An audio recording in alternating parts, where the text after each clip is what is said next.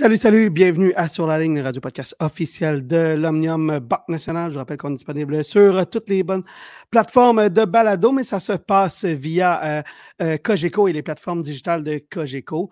Euh, donc, on est encore disponible sur Spotify, on est encore disponible sur Apple Podcast, mais via les plateformes digitales de Cogeco. et d'ailleurs, ben, les derniers épisodes qui étaient sur les plateformes originales de Sur la ligne, c'est-à-dire directement par Sur la ligne, ben, vous ne les trouverez plus là. Alors, c'était le dernier épisode de la semaine passée qui était là. On avait avisé le, glissement vers les plateformes des, de Cogeco déjà depuis quelques semaines. Alors, le, glissement est maintenant complet. Euh, Richard, je te salue. Comment te portes-tu? Comment vas-tu? As-tu gagné ton Super Bowl? J'ai du moins gagné ma prédiction, là, qui s'est avérée euh, très, très près de ce que j'avais, de, ce qui est arrivé ultimement. Mais je bois du, du Gatorade orange, les gars, pour me remettre sur, euh, sur pied. Même celui d'hier était mauve, si je ne m'abuse, là, finalement. Le, Il était mauve fleur. en tout cas, j'avais, j'avais misé sur l'orange, mais j'ai pas, euh, j'ai pas, j'ai pas vu mon argent depuis. Ben voilà, hein, ben c'est, un des nombreux paris que euh, tu pouvais faire. D'ailleurs, euh, je suis convaincu aussi que tu avais parié sur le fait que euh, Travis Kelsey allait peut-être demander en mariage Taylor Swift. Oui, je l'avais prédit comme ça, mais ça ne s'est pas avéré non plus. non, c'est ça. Hugues Léger, comment vas-tu? Comment te portes-tu? as-tu gagné ton Super Bowl? oui, je pensais que Mahomes trouverait une solution pour gagner comme le font les plus grands. Il l'a prouvé, une nouvelle dynastie qui se met en place. Euh, quand ils ont commencé à remonter, j'ai dit ça y est, ils vont aller le chercher. Ils l'ont fait de belle manière. Et j'ai aussi été influencé par, euh, par euh, le calage de bière de Taylor Swift et je me suis ouvert une coupe de bière finalement après la mi-temps, ce qui n'était pas prévu dans mon agenda d'hier soir, mais écoute, ah. je suis rentré dans, l'atmosphère grâce à cette mythique séquence déjà du Super Bowl d'hier. Mets-tu souvent alcool à ton agenda? Oui, je, hein, un petit verre de vin à, l'occasion, ça m'arrange toujours. Et comme vous le savez, un petit mimosa durant les tournois du Grand Chelem. Ah, ben voilà. parlant de, Super Bowl, je ne sais pas si vous avez vu ça, Andy Murray a tweeté Félicitations à Taylor Swift pour avoir gagné le 58e Super Bowl, une performance sublime. Je ne sais pas si vous avez vu ça. Il n'y a, a, pas de Taylor Swift, les gars, dans le monde du tennis. Hein? J'essaie de penser à ça hier, puis je me dis, est-ce qu'il y a une compagne de joueurs ou de, de, joueuses dans ce cas-ci qui attire autant d'attention? On en avait un peu dans Breakpoint là, avec la, conjointe de Taylor, de, euh, de Taylor Fritz. Bon, ça ressemble pas Taylor Mais je me disais, il n'y a, pas l'équivalent au tennis. Hein. Non, il, y a eu, il y a eu euh, quelques, euh, quelques power couples. Rappelons-nous, euh, encore une fois, je révèle mon âge, mais du couple Barbara Streisand, André Agassi. Barbara Streisand a été ah, la compagne d'Agassi pendant quelques temps. Euh, il y a eu quelques, quelques matchs comme ça. Euh, Tattoo Monil avec John McEnroe, qui sont mariés d'ailleurs. Tattoo Monil qui était, euh, qui était comédienne, euh, actrice de cinéma. Mais plus récemment, c'est plus des top modèles ouais, avec des joueurs de tennis. Je pense ah, mais c'est intéressant. C'est intéressant la comparaison avec Barbara Streisand parce qu'à l'époque, ça devait être une comparaison et, qui, qui, se compare par rapport à, bon, type de vedette là, que, que Taylor Swift est, peut-être, bon, euh, Taylor Swift à plus grande échelle, euh, une trentaine d'années plus tard, mais quand même, c'est intéressant ça. donc, ben voilà, intéressant de savoir que vous avez suivi ce Super Bowl là. Mais on va parler de tennis puisque c'est notre mandat, messieurs. On va commencer, ben, comme on l'a fait dans les dernières semaines, avec Félix Auger Aliassim. il sera à Rotterdam, mais avant ça, il sera, il était en France euh, pour jouer un autre tournoi. Et euh, Hugues, ben, les semaines se ressemblent dans le cas de Félix Auger Aliassim, pas avancé très loin là, dans son dernier tournoi. Ouais, euh, gagne un tour, perd au deuxième. bon, encore en, recherche de, sensations et de, et de repères, Félix.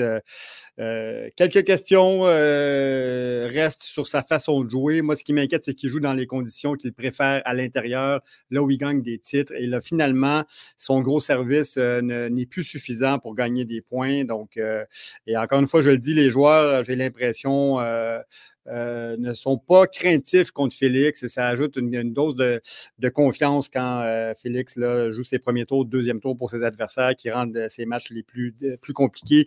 Il joue un peu plus tard aujourd'hui contre Maxime Cressy, on le sait, un très, très gros serveur à Rotterdam dans un ATP 500. Ça va être compliqué aussi comme premier tour pour Félix. On va en parler dans, quelques instants de son match contre euh, Maxime Cressy, mais à Marseille, c'est ça. Il a battu euh, Quentin Alice au premier tour. D'ailleurs, Quentin Alice qui sera le prochain adversaire de euh, Alexis Galarno. Il a perdu contre Jizan Zhang en deux manches de 6-4. Et ben, c'est un match qui aurait dû être à sa portée pour le Canadien de 23 ans. Nico, commentaire sur cette autre défaite assez rapidement dans un tournoi qui était aussi prenable pour Félix Auger-Aliassime après une demi-finale la semaine d'avant. J'aime beaucoup le point d'Hugues dans la mesure où, pendant un certain temps, Félix était la révélation, la nouvelle sensation sur le circuit de l'ATP. Or, dorénavant, son, service, qui est son arme fatale, son arme létale, ne semble plus surprendre et déstabiliser autant ses adversaires. Et malheureusement, présentement, Félix n'a pas d'autres coups d'exception dans sa manche. C'est-à-dire qu'une fois que son service ne fonctionne pas, il est un peu pris avec ses limitations ce qui fait en sorte que ses adversaires dorénavant s'installent pour son service, que ce soit son premier. Puis on sait que le deuxième de Félix, depuis quelques mois, c'est pas évident non plus. Mm. Fait que si le premier ne fonctionne pas, Félix est cuit. Et c'est ce qu'on voit présentement. J'ai bien hâte de voir ce que Fred Fontaine va faire avec cette espèce de problème qui est un beau problème dans le sens où il y a place à amélioration. Mais dans le cas de Félix, présentement, c'est difficile d'exacerber ses démons avec des coups qui sont un peu moins à sa portée dorénavant. Donc, c'est un peu les limitations de Félix en ce moment, mais c'est un défi parce qu'on travaille sur le long terme, on travaille pour acquérir de l'expérience. Vous savez, le, proverbial processus, là, qui est dorénavant l'espèce d'excuse de, tous les athlètes, on y travaille, mais ce n'est pas, pas simple pour Félix présentement. On l'a souvent dit, hein, dans le cas de Félix, euh, quand le service euh, va, euh, tout va. Bon, là, évidemment, euh, moi, je considère qu'il a quand même un début de saison correct. Euh, Hugues euh, va être un peu plus sévère que moi. Là-dessus, toi, toi, Nico, tu te situes où? parce que tu étais un peu plus près de moi il y a quelques semaines. Est-ce que ton opinion a changé sur son début de saison? Non, parce que ben, c'est parce que ce qui est compliqué avec Félix, c'est qu'on connaît son potentiel, on connaît son talent, mais on le voit, les gars. On connaît trop le tennis pour pas être inquiet. Puis moi, présentement, je suis là je me dis, il y a une vingtaine de joueurs qui présentement pourraient battre Félix aisément sur le circuit, mais en même temps, dans de bonnes dispositions et dans de bonnes conditions, Félix peut aussi battre les meilleurs joueurs de la planète. Donc, je suis optimiste mais inquiet. Je ne sais pas si ça, complète ta, réponse, Alex, ta question. Non, mais, euh, non, mais ça, a beaucoup de sens. Euh, euh, bref, c'est une, c'est une défaite tôt à Marseille dans un tournoi qui a été remporté par Hugo Humbert. Et je ne sais pas si vous avez vu ça, messieurs, mais c'est quand même un, méchant, un méchant beau tournoi pour Hugo Humbert parce qu'il aura battu Dimitrov en finale. Et d'ailleurs, Dimitrov est un des joueurs en forme du circuit depuis le début de la saison. Il avait d'ailleurs gagné un tournoi à Brisbane un peu plus tôt cette année avant de euh, faire quand même un troisième tour en Australie. Et là, il atteint une autre finale. Euh, mais Hugo Hébert, quand on regarde le tableau euh, qu'il a eu, il a battu Hugo Gaston ben, au, premier tour, à son premier match, un match de deuxième tour. Davidovich Fokina qui l'a détruit 6-1, 6-4 au deuxième tour. Hubert, Hubert au deuxième, en demi-finale. Et Grigor Dimitrov en finale. Gros tournoi, Hugues, pour Hugo Humbert. Vous savez que j'aime particulièrement ce joueur français, Hugo Humbert, qui a malheureusement manqué une partie de la saison 2022 suite à une mauvaise réaction euh, au vaccin COVID. Euh, il y avait eu des victoires avant son, arrêt forcé, euh, des victoires contre Zverev, notamment contre Medvedev. Il y a des victoires contre des top 10. et quel tournoi il a fait, beaucoup, beaucoup d'assurance. Et il a battu, tu as raison, un Dimitrov qui est en forme depuis, depuis la fin de l'année.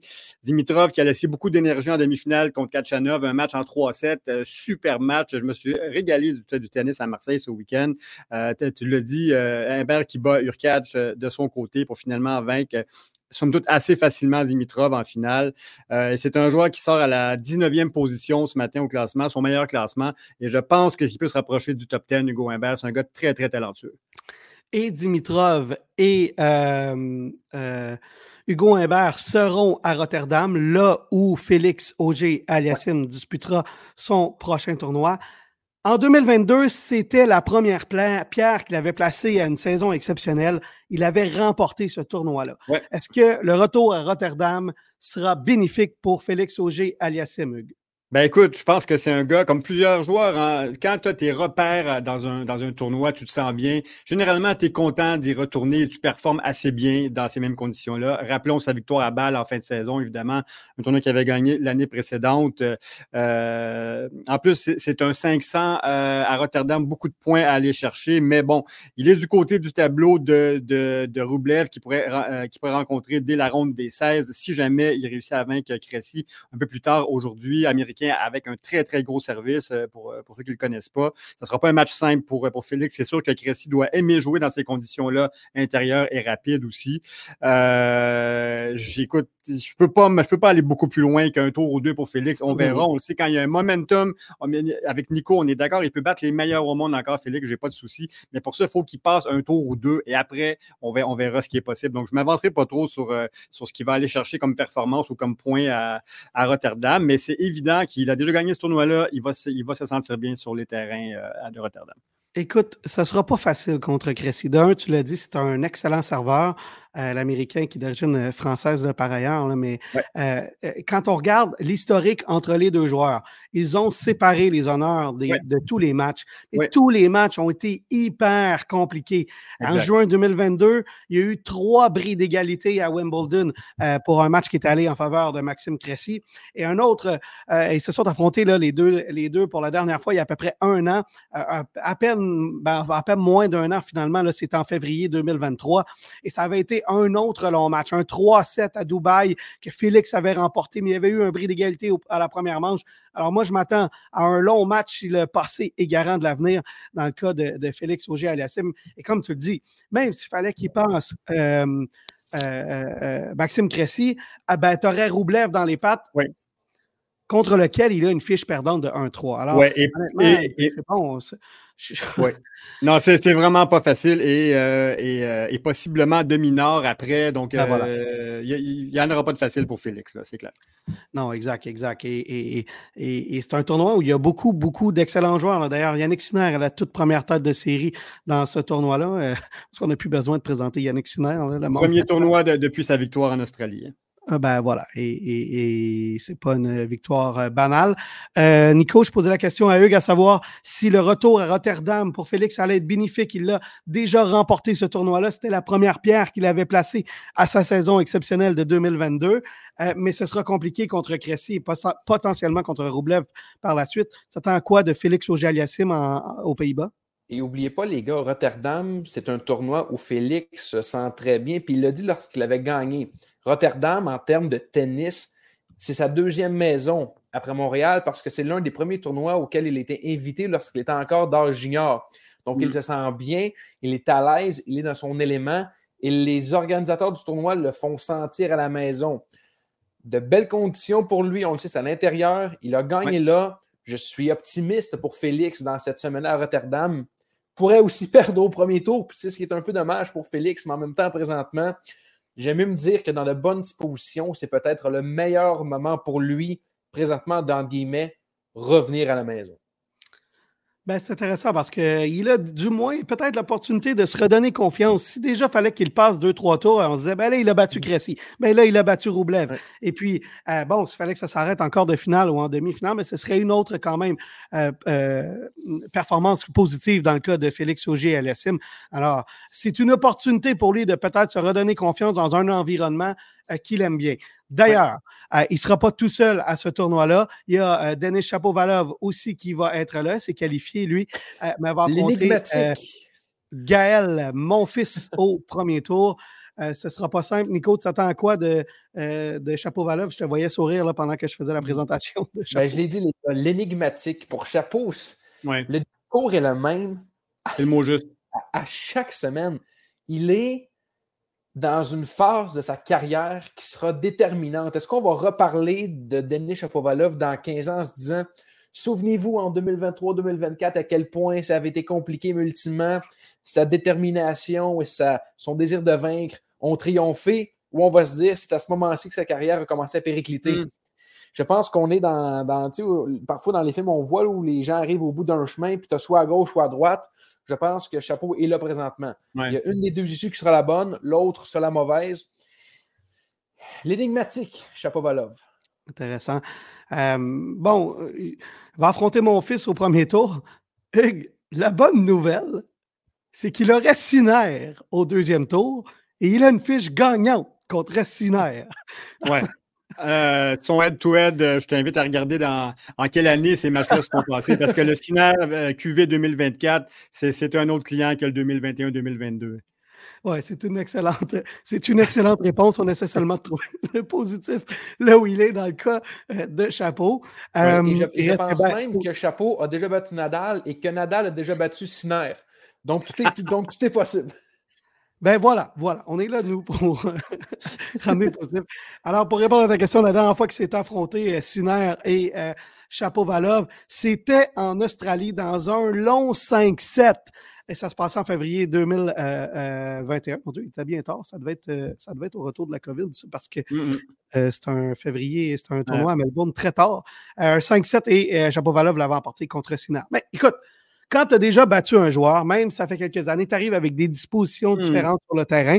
La seule différence, c'est que maintenant, Yannick Sinner est champion de Grand Chelem. Et probablement, peut-être futur numéro un mondial d'ici la fin de la saison. Qui sait? Hmm. Alors, euh, non, j'ai ça en blague, évidemment, mais il reste que euh, dans le cas de Chapeau Valov, on va prendre ne serait-ce que euh, le fait qu'il se soit qualifié. oui. C'est peut-être intéressant pour, pour lui. Oui, c'est une belle qualification. Hein. Je voulais en parler quand même. Il va arriver avec, euh, avec ses repères. Il a quand même battu un joueur compliqué à, jouer, là, en, Hugo Gaston. Une victoire assez, assez expéditive quand même. Je pense qu'il va arriver avec un bon rythme contre, contre, euh, contre Gaël Monfils, qui est un vétéran aussi, disons-le. Je, pense que Chapeau-Valov peut, peut faire un match à Monfils. Là. Donc, ça pourrait être surprenant, ce match-là. Oui, ben, en tout cas, ce qui est certain, c'est que ça risque d'être intéressant, ce match-là. Puis Gaël Monfils n'est plus non plus le joueur. Là, euh, qu'il a déjà été. C'est quand même un adversaire intéressant dans le cas euh, de, euh, de, Denis Chapovalov. je disais que Félix ne serait pas seul, Denis ne, sera pas, ne sera pas seul non plus à, Rotterdam parce que Milos également va y être. D'ailleurs, il a déjà joué un match, Hugues, il a remporté son match de premier tour, Milos contre Jasper de John. Oui, j'ai vu ça ce matin. Euh, donc, écoute, euh, Miloche, qui était évidemment euh, avec l'équipe de Coupe Davis à Montréal il y a une dizaine de jours, qui va chercher un match contre De Young, un match classique Miloche, hein, victoire de 7-6, 6-4. Il était imbrécable, donc son service fonctionne bien. Conditions intérieures, encore une fois, on le répète, rapide, ça lui convient bien. donc, il passe. il affrontera le gagnant de, de Coric contre Bublik. aussi intéressant à voir ce qui va se passer. Mais un Miloche qui sert sans se faire breaker, ben, ça met extrêmement de pression sur ses adversaires. Donc, il sait quel, quel parcours il pourrait faire. Il, comme, et on sait, il n'a pas joué à la Coupe Davis. Hein, il a été sur le, sur le banc des joueurs durant, durant le week-end. Donc, euh, il, semble, il, semble, il semble prêt. Là. Il, bougeait très bien, je trouvais, aussi ce matin. Donc, euh, Miloche a l'air en forme. Donc, trois Canadiens dans le tableau de 32 là, pour la TP 500. Ça fait plaisir de voir ça. Ouais, c'est un ATP 500 qui est quand même très fort. Là. Oui, oui, oui. Quand on regarde euh, le tableau, là, euh, c'est pas gênant comme, euh, comme tournoi de 500. bon, on va faire un petit aparté là, pour, avant d'aller à Doha, parce que d'habitude, on parle des gros tournois avant, mais je veux qu'on parle de Rebecca Marino parce qu'elle a remporté un tournoi ITF en fin de semaine, Hugues, et ça, ben, c'est quand même très positif. Ben moi, je vous le dis, je trouve que Rebecca, puis on en a parlé avec elle hein, euh, dans l'entrevue qu'on va, faire rouler un petit peu plus tard. Euh, je la trouve très sereine, très bien dans sa peau. Elle sait exactement où elle est rendue, Rebecca. Elle s'amuse sur le terrain. Et, quoi? Elle va chercher une, euh, une, qualification pour le tableau principal euh, euh, en Australie il y a trois semaines. Elle gagne un tournoi ETF la semaine dernière. Ça va bien pour Rebecca en ce moment. Donc, moi, je suis vraiment, vraiment content pour elle de voir cette dernière phase de sa carrière qui se déroule si bien en ce moment. C'est quand même un, tournoi de 100 000 puis c'est son plus gros titre là, depuis plusieurs années là, dans le cas de, euh, de Rebecca Marino. C'est quand même des, tournois de haut niveau, un tournoi de 100 000 comme ça. Alors, déjà d'engranger des victoires comme ça, c'est intéressant.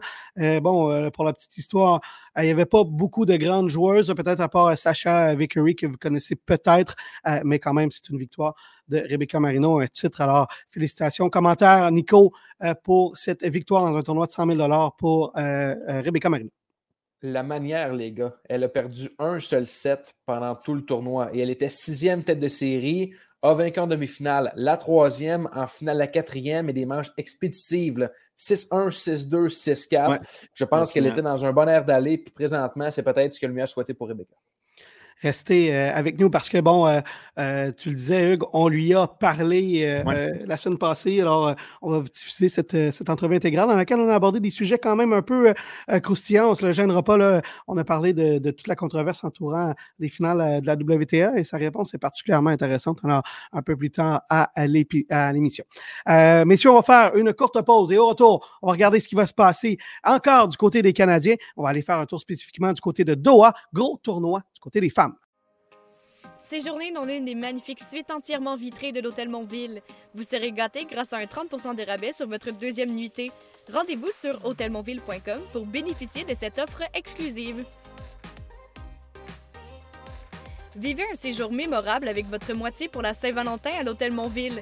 Leur offre spécialement conçue pour cette occasion inclut 20% de réduction sur votre nuitée, boîte de chocolat, deux petits déjeuners et un délicieux souper trois services au restaurant Monem. Rendez-vous sur hôtelmontville.com pour réserver votre séjour. De retour à Sur la ligne, radio podcast officiel de l'Omnium Banque Nationale. Je rappelle qu'on est disponible sur toutes les bonnes plateformes de balado, que ce soit Spotify, Apple Podcasts, etc., Amazon, euh, mais via les plateformes digitales de euh, Cogeco. Euh, en vertu de notre entente avec Cogeco. On en est très fiers. Peut-être rappeler les, paramètres de cette entente-là, puisque, puisqu'on y est, parce que ça reste quand même une grosse nouvelle pour nous, même si on en parle à chaque semaine.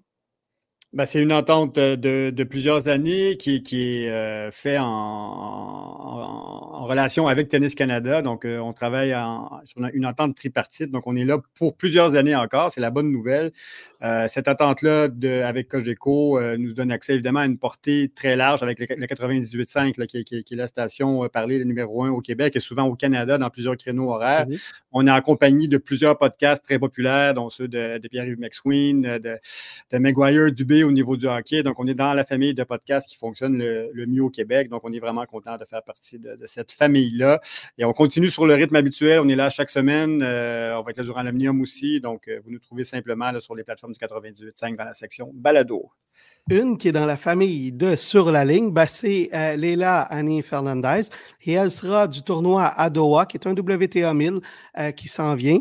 Euh, et elle a déjà très bien amorcé son tournoi avec une victoire sur Samsonova. Ce n'était pas un, premier tour particulièrement facile puisqu'elle est 15e mondiale, Samsonova. Commentaire sur cette victoire-là à quoi s'attendre de Leila Fernandez à Doha, Hugues? Ben, belle victoire, hein? 12e favorite du tournoi. Euh, c'était la première victoire de euh, Leila contre Samsonova, donc c'est maintenant 1 et 1 dans la, euh, une contre l'autre. match serré, donc Leila a trouvé une façon de gagner. Très, très content de cette victoire-là pour Leila. Moi, je vous le dis depuis le début de l'année, et beaucoup de gens ici au Centre national, on croit beaucoup au potentiel de Leila pour faire une grande année 2024. Et ça commence par ce genre de victoire contre des top 15. Et ma, ma foi, son tournoi commence bien à Doha. C'est un WTA 500 aussi beaucoup de points engrangés à chaque tour que Léla pourra, pourra passer. Gros commentaire? Ben, ce qui me ravit le plus dans le cas de Fernandez, c'est sa prochaine adversaire. Vous savez que pendant un moment, on a trippé fort sur Badosa au, podcast, et avec raison. Souvenez-vous, il y a deux ans, c'était la révélation. On se disait que ce ah, serait peut-être. On entend la personne qui parle. Oui, principalement. Euh, mais on, savait que c'est. En tout cas, on, voyait en elle une future top 5 mondiale, championne de Grand Chelem, beaucoup de caractère, euh, la, tête d'affiche, peut-être même de, de, la WTA. WTA, ben oui. Et là, ça fonctionne beaucoup moins bien. Donc, pour, euh, pour Leila, c'est de bon augure, ce duel-là. en tout cas, vous l'avez dit, la première victoire qui va sans doute lui donner un bon, une bonne tape dans le dos, puis contre Badosa, ben, tout est possible quand même une ancienne deuxième mondiale, euh, malgré tout, le Badosa. Ce ne sera pas simple pareil. Mais, Fernandez euh, est une ancienne finaliste Grand Chelem. Ben, tu as, parfaitement raison de le dire comme ça ça. Euh, elle a quand même une fiche perdante de 0-3 contre euh, Badosa. Ça, c'est peut-être la, mauvaise nouvelle. Peut-être que son style de jeu euh, lui plaît plus ou moins là, quand elle l'affronte. mais c'est une fille qui, présentement, n'est pas super bien classée, Badosa. elle n'a pas connu du grand tennis dans les dernières années là, ou de grands résultats comme on a vu un peu plus tôt dans sa carrière. Alors, Hugues, est-ce que tu t'attends à une victoire de Leila Annie Fernandez contre Badosa qui occupe maintenant tout près de la 80e place mondiale? Ouais, et euh, a dû euh, batailler ferme contre, contre Ashlyn Kruger, l'américaine, 75e mondiale, victoire en 3-7 à l'arraché. Donc, elle a dû laisser un peu d'énergie sur le terrain quand même. Moi, j'aime beaucoup les chances de Léla dans ce match de, de, ronde, de ronde de 32, là, deuxième tour à Doha. Oui pas un tableau nécessairement facile pour euh, Fernandez quand on regarde qu'elle avait Samsonova au premier tour, euh, Badosa au deuxième et euh, au troisième tour, elle aurait potentiellement Geng, la finaliste des derniers internationaux d'Australie. ce, sera, ce, sera, compliqué là, pour Fernandez, mais qui sait, Hugues, je te, sens, je te sens très confiant dans ta voix, dans ta façon de, de, parler de Léla. Peut-être que tu sais des choses que nous, on ne sait pas sur sa, sa forme physique, mais il reste que, bon, elle a quand même des résultats je dirais, relativement intéressant depuis le début de l'année, quand même avec un troisième tour en Australie. Oui, ben on l'a vu beaucoup durant la période euh, des fêtes. Hein. Elle, s'entraînait ici avec, avec sa sœur Bianca, avec son, avec son, avec son papa Jorge, qui l'a accompagné durant toute cette période-là. Elle était pendant trois semaines euh, au stade, au stade IGA. J'ai pu la voir presque chaque jour. Euh, c'est une, une joueuse. durant le bilan de, de fin d'année, elle nous en a parlé aussi, Alex, hein, qui, qui, qui, avait semblé avoir perdu un peu son identité. Je peux vous dire qu'elle a retrouvé son, son, son, identité, le fait de ne pas avoir peur de rester sur la ligne, de rediriger les balles et quand elle est dans cette façon de jouer-là, qu'elle réussit à, composer avec la puissance des frappes de ses adversaires, euh, et, qu'elle redirige bien la balle, elle peut aller chercher des grosses victoires contre des joueuses très puissantes. Donc, euh, j'ai bien hâte de voir contre, euh, contre Badoza. Je pense qu'elle peut aller chercher cette, victoire-là. Et même contre une Zeng, justement, qui est une joueuse au gros gabarit, hein, qui a fait quand même, qui pouvait tenir coup pour coup avec, avec Sabalenka durant, durant une partie du match, ben, je pense que, que Léla peut aller chercher quelques surprises cette semaine à Doha. Sur son parcours, il y aura une certaine Ribakina. C'est l'avant dans le tournoi pour affronter Ribakina. Euh, et Ribakina, quand même, euh, se porte bien oh puisqu'elle vient tout juste de remporter le tournoi d'Abu Dhabi. Euh, peut-être un commentaire sur cette victoire-là d'Elena Ribakina. Euh, là, c'est du grand Ribakina qu'on voit en ce moment. Elle a battu en 2-7 Kazatkina. Euh, Kazatkina qui a fait un super beau tournoi. Mais Ribakina, euh, avec, avec Ostapenko, sont les deux joueuses en forme du circuit en ce moment. Si on, si on, si on exclut Sabalenka, évidemment, qui a, gagné le, tournoi en Australie. C'est une deuxième victoire cette année déjà pour Ribakina. deux aussi pour, pour, pour Ostapenko. Il y a seulement trois joueuses qui ont gagné des titres cette année. Là, sur les cinq titres, euh, ben, il y, a seulement trois, trois joueuses. Donc, on voit Harry Bakina, une fille qui est très en forme en ce moment. À Doha, on parlait de Ribakina. Il y en a une autre donc, euh, dont on, je veux qu'on puisse parler un peu. Euh, c'est Naomi Osaka. Parce que le reste, tu utilisais le terme énigmatique, Hugues, Nico, tantôt, pour parler de Chapovalov. Je pense que Osaka va avoir un peu le même titre. On ne sait pas trop à quoi s'attendre de elle. C'est quand même un retour au jeu cette année pour elle mais elle a battu Caroline Garcia au premier tour. Et, ça, je pense que c'est quand même pas banal comme victoire, Hugues. Euh, non, c'est une grosse victoire. Elle avait perdu récemment contre, euh, contre Garcia. C'est une revanche, donc en, 2-7. C'est une victoire significative, je dirais, parce que Garcia est une excellente joueuse, bien qu'elle n'a elle pas réussi à répliquer ses, succès de, de, 2022. Euh, dont, dont, la victoire au final de la WTA. mais je, je, crois que Kozaka euh, est, très sérieuse dans son retour en ce moment. Et je pense que cette victoire-là pourrait lui donner, lui donner, confiance. Attends quoi de, de euh, Naomi Osaka? Est-ce que cette victoire, elle est particulièrement significative contre Caroline Garcia? Ben, comme Hugues, je pense qu'elle n'est pas là pour jouer les figurantes. Puis c'est peut-être même. Euh, c'est un détail, puis c'est peut-être même banal, mais on l'a vu beaucoup s'interagir sur les médias sociaux, notamment sur la façon de Stapenko d'appeler à la reprise vidéo du archive. Je me disais, est-ce que Osaka est déjà en train de reprendre son personnage, tu sais, un peu, euh, un peu cocky, à la limite de l'arrogance pour dire écoutez, je suis encore là, je m'intéresse à ce qui se fait, puis je vous regarde. Mm-hmm. en tout cas, c'est peut-être plus sérieux que ça à quoi je m'attendais. On le sait, Alex, tu l'as dit, elle revient. Je lui, donnais peut-être une demi-année pour retrouver le niveau, puis cette espèce de, conviction qu'elle peut gagner à nouveau. Mais les gars, force, c'est d'admettre qu'elle est sérieuse le présentement. Je pense qu'elle n'est pas là pour rigoler. Ben, ce qui est certain, en tout cas, c'est qu'elle n'est pas désintéressée de ce qui se passe. Ça, c'est ce que c'est assurément euh, la conclusion euh, qu'on peut tirer. Et Hugues, euh, dans le plan de match, tu m'as ajouté Raducanu. Tu voulais faire un, petit mot sur Raducanu? Ben, je pense que c'est tout à l'opposé, justement, de, euh, de Osaka, une fille qui a, qui a eu euh, la tête d'affiche, évidemment, après sa, sa victoire euh, au US Open en, 2021. Euh, Raducanu, sa, sa, carrière, je dirais, en ce moment, est en question. défaite au premier tour contre l'Ukrainienne Kalinina, donc 6-0 mmh au premier set, un beau bagel, 7-6 dans le deuxième il n'y a pas beaucoup de signes encourageants euh, pour Raducanu en ce moment. Donc, euh, euh, c'est une année qui va être déterminante. Il, commence à avoir quand même pas mal d'analystes qui réfléchissent aussi et qui, se questionnent sur la, sur, la, sur la suite pour elle. Mais il faut, il faut qu'elle gagne quelques matchs par-ci, par-là. Il n'y a pas beaucoup de victoires en ce moment depuis un an, un an et demi. Donc, je dirais que le, que le, que le futur est, est, incertain, en tout cas en ce qui me concerne pour Raducanu. Mais elle n'a que 21 ans. Elle est très jeune.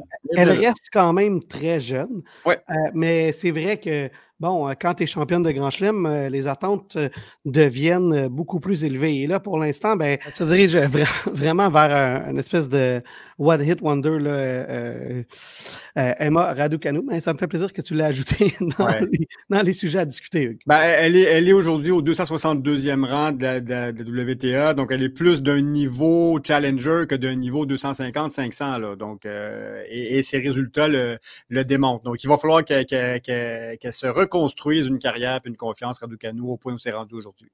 Intéressant. Euh, bon, dans les autres résultats, euh, messieurs, euh, qui, se jouent cette semaine et qui sont joués la semaine passée, bon, Gabriel Diallo est en qualification à Delray, Beach. Ça n'a pas passé dans son cas. Peut-être un peu de fatigue après sa belle performance à la Coupe Davis. Et Alexis Galarno, ben, il est en France. Il va affronter Quentin Alice, d'ailleurs, que Félix Auger-Aliassime a euh, battu euh, cette semaine. Alexis Galarno devrait jouer quelques tournois en Europe euh, de ce côté-là. Bien hâte de voir qu'est-ce que ça va donner dans le cas d'Alexis Galarno. Messieurs, on va faire une courte pause et au retour, ben, on reçoit Rebecca Marino. Séjournez dans l'une des magnifiques suites entièrement vitrées de l'Hôtel Montville. Vous serez gâté grâce à un 30% de rabais sur votre deuxième nuitée. Rendez-vous sur hôtelmontville.com pour bénéficier de cette offre exclusive. Vivez un séjour mémorable avec votre moitié pour la Saint-Valentin à l'Hôtel Montville. Leur offre spécialement conçue pour cette occasion inclut 20% de réduction sur votre nuitée, boîte de chocolat, deux petits déjeuners et un délicieux souper trois services au restaurant Monem. Rendez-vous sur hôtelmontville.com pour réserver votre séjour. Hugues, très content de recevoir une invitée qui est venue à plusieurs reprises sur notre podcast. je pense que c'était notre première invitée euh, de marque au podcast, Rebecca Marino. Bienvenue au podcast sur la ligne une fois de plus. Merci. Rebecca, uh, we all know you speak uh, you speak uh, uh, a little bit of French. Well, you speak a lot of French, but we'll do the the interview in English, so uh, so it could be easier for you. But uh, first of all, how do you do? How how how do you evaluate? The, first of all, how do you do, and then how do you evaluate your Australian Open? Oh, thanks. Well, I'm very happy to be on the podcast, so thank you for having me back again. Um, yeah, um, so I was hoping for a bit of a nicer draw, um, but you know, playing against Jessica was a, a great experience. I actually really uh, appreciate her game a lot. I think she's very underrated by a lot of people just because she has a very consistent and not a flashy game, but she's worked really hard to get where she is, and she has consistent results all the time. Um, so to play against someone like that was great because I, I can reflect on it and see that I, I had my chances, I had my opportunities, um, that I just didn't quite uh, trust my game in those moments. Um, but like now I, I know that I have to um, take those chances when they come. But also, I think she does a really good job of moving and ball striking, and that's something that I want to uh, apply to my game as well. So um, a lot of things to reflect on about myself, but looking at her game as well that um, I would like to add on to mine. So that's the kind of fun part of playing a top player because they do things so well and you, you can learn a lot. Peg, you wanna you wanna go? Yeah, uh, uh we, we, were we were just talking uh, off air, uh, Rebecca, and I, am I'm, I'm very impressed about your uh, your longevity. This year, this is your seventh Australian Open, you know, uh, and if, if we if we look if we look on, in the main draw, obviously, And if I look back at your career, your, your, first presence in, in, a, in, a, main draw of, of, a Grand Slam was at the U.S. Open in 2010. Obviously, you had that that hiatus from 2013, but um, uh, still being at the top managing to, to be uh, in the in the main draws of, of, of, Grand, of Grand Slam is quite is quite amazing. And I was looking also at your at your at your wins over top ten players. You have wins over Venus Williams, uh, uh, over Madison Keys, uh, Caroline Garcia. Uh, uh, Marion Bartoli also was a winner at Wimbledon. So quite an amazing uh, road that you, you went through. So where do you stand today in, in 20, uh, 2024 with your career and uh, how do you feel about what's been happening and where you're at right now? Yeah, gosh, I mean, when you list off um, stats like that for my career, it's it's uh, it's really nice to kind of reflect on uh, because I try not to think too much about you know yeah. What was. Um, but I'm I'm really proud of those moments, definitely. Um, you know, I, qualifying for another main draw this year really was something that I knew I could do for Australia, and it's one of my favorite slams, um, as you can tell from you know seven times appearing in the main draw, which I didn't realize.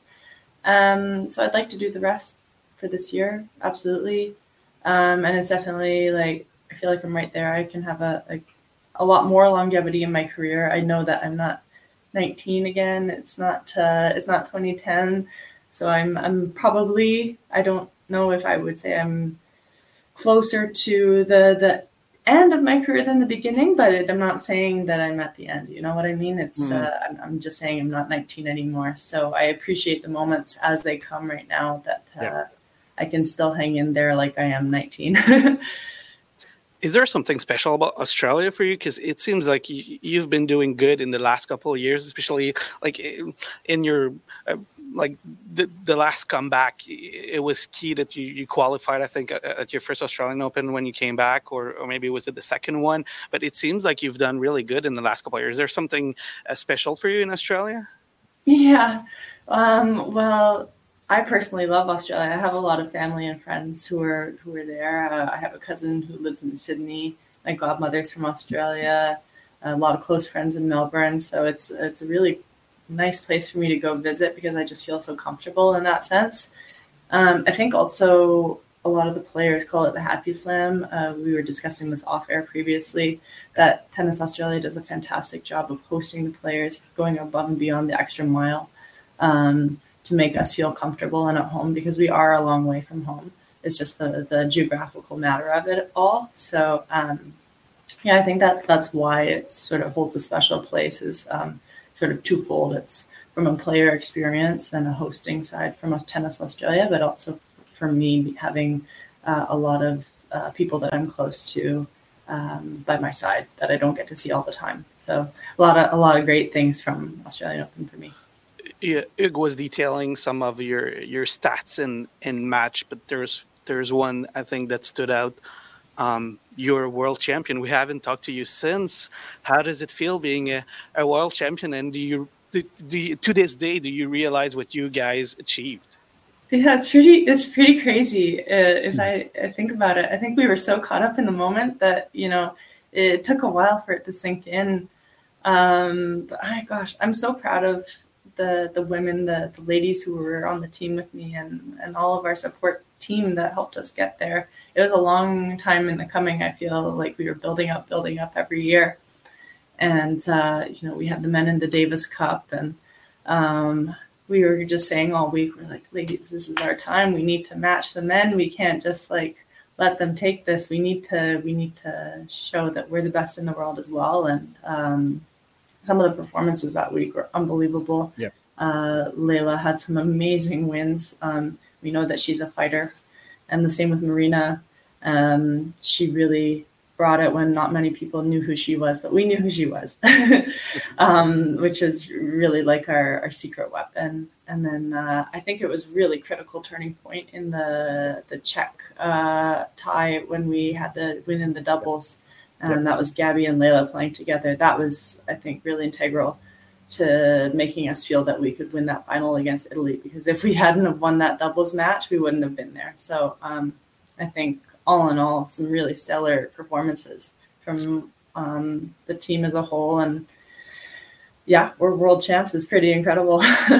I don't know where you put your trophies, but uh, let's say you, you, put your trophies on the wall. Um, in 20 years from now, when you're going to look at Billie Jean King champion, world champion Rebecca Marino, what do you think is going to come to your mind? Oh gosh, um, yeah, I, I, have the trophy up on the wall actually in our uh, one of our guest rooms, so uh, it's definitely highlighted. Um, but I think when I look at it later, I'm just going to be really proud. There's uh, a lot of yeah, a lot of special moments that led up to that final. So there were a lot of qualifiers. You know, qualifying Vancouver twice. Yep. Uh, I think of my previous ties when I was on the team with the players like Stephanie Dubois, Maria Pelletier. Alex Wozniak. Uh, you know, there, there's years and years and years of people who got us here. So um, yeah, that that's probably what I'll think of is all the different memories that are tied, um, not just from this final, but but from uh, previous ties and previous players and coaches and all the people who um, put a little bit of effort into making this happen. Big, do you want to do you want to go for another question? Yeah, I'm going back to your point. Obviously, you know, you talked about you're not you're not 19 anymore, but I, I sense for the last year, and I, we, we we've been following you for a while. You look more relaxed than before. I, I feel. I tell me if I'm wrong, but you you felt more serene and relaxed. I felt there was a, something in your, in your, demeanor on court that, that had changed over the last year and a half or so. Am I, am I mistaken, or is there something about where you stand in your life also that show, show, shows on court in your mental state and how you feel on court? Yeah, well, I mean, I worked really hard during off season to sort of restructure a lot of my training and on off court stuff as well at home uh, because I do tend to get quite anxious and stressed. I'm a very organized person, and if things aren't um, quite right, it can affect how I'm playing on court. Um, and so I took the time to really work hard on that. And I think that's why that reflects a bit more relaxation on court is because, um, yeah, just a clear, clear mind um, allows me to play a lot more clearly as well. So, mm-hmm. um, yeah, I think I think that's what I would attribute to that. It's definitely a work in progress. Um, I like to think at least I have the, the clarity and, and sense of self to know that that's something I need to work on. Um, there's there's this thing with uh, Navratilova and Chris Evert who voiced their concern on the WTA might go in uh, Saudi Arabia. I just don't have enough information from like yeah. if we were to go in, what would the tour look like? I understand that sport is uh, sort of a vehicle for change as well. So in terms of bringing women's right. sport to the Middle East, yeah. there's a visibility for that region. Um, but I know that there's also a lot of issues um, that need to be unpackaged um, that personally I as an athlete don't have the abilities to do. Um, so it's that's where it's challenging, and I think that's where a lot of the players stand is that it's like we see both sides, the mm-hmm. positives mm-hmm. and negatives, and I think we just need to learn more about if we were to go into that region with a tour, how would it look? Um, you know, uh, I know that the golf tour has has gone into Saudi as well, um, and it's been positive for them. Um, but that's a male golf tour, mm. um, yeah. and we're just curious how that would look for the women's tour as well. So that's kind of what it is. Um, so yeah, I think our player council is going to do a good job of trying to learn more, um, and the tours are going to work together to understand how that would look. Um, there's definitely a lot of conversations behind the scenes that I'm not privy to as well. Um, so that's kind of what it is. All right. Well, that that's uh, that's a good answer, Rebecca. And um, uh, now, what's coming up for you uh, in the next couple of weeks? What your schedule looks like? Yeah, so I'm going to be going into Mexico. Uh, there's a few events there leading up uh, before Indian Wells. My goal is to get into into Indian Wells, um, but I'm aware that I need to have some results in order to get there for my ranking uh, because it is such a strong event. Um, people call it like the fifth slam, so mm-hmm. to speak. That's how strong it is. So um, yeah, that's that's where I'm headed. Sort of a Mexico North America swing for me. Um, and yeah, I'm really excited because it means I'm a little closer to home. All right. Well, uh, we wish you good luck. Thank you for coming uh, on Solaling once again. Uh, uh it's such a pleasure to have you, and we're so happy to happy to follow you all around the world and talk about your results uh, week week after week. And uh, you're one of our favorite athlete in the world for sure, and we're always happy to have you. Well, thanks a lot. I really appreciate it. Merci une fois de plus à Rebecca Marino qui a, pris le temps de venir nous jaser. Elle est tellement tout le temps incroyable, hein, Hugues, euh, Rebecca? Oui, ouais, super intéressante. Euh, elle n'a pas euh, peur d'aborder tous les sujets avec nous. C'est une fille qui a évidemment une très grande maturité dans son, sa vision du tennis et c'est toujours une invitée de choix avec nous. Ah non, elle est. Euh, puis je pense qu'elle était contente de venir nous jaser aussi. Puis nous, on, était toujours, on est toujours bien content de la recevoir. C'est la première, euh, d'ailleurs, joueuse canadienne qu'on a reçue euh, au podcast dans l'histoire de Sur la ligne. C'est ce qui complète l'épisode de, cette semaine. Nicolas Richard, je te remercie infiniment. Et comme c'est la tradition, ben, je te donne le mot de la fin. Bon tennis, Alex. Bon tennis, Hugues. Bon tennis, tout le monde.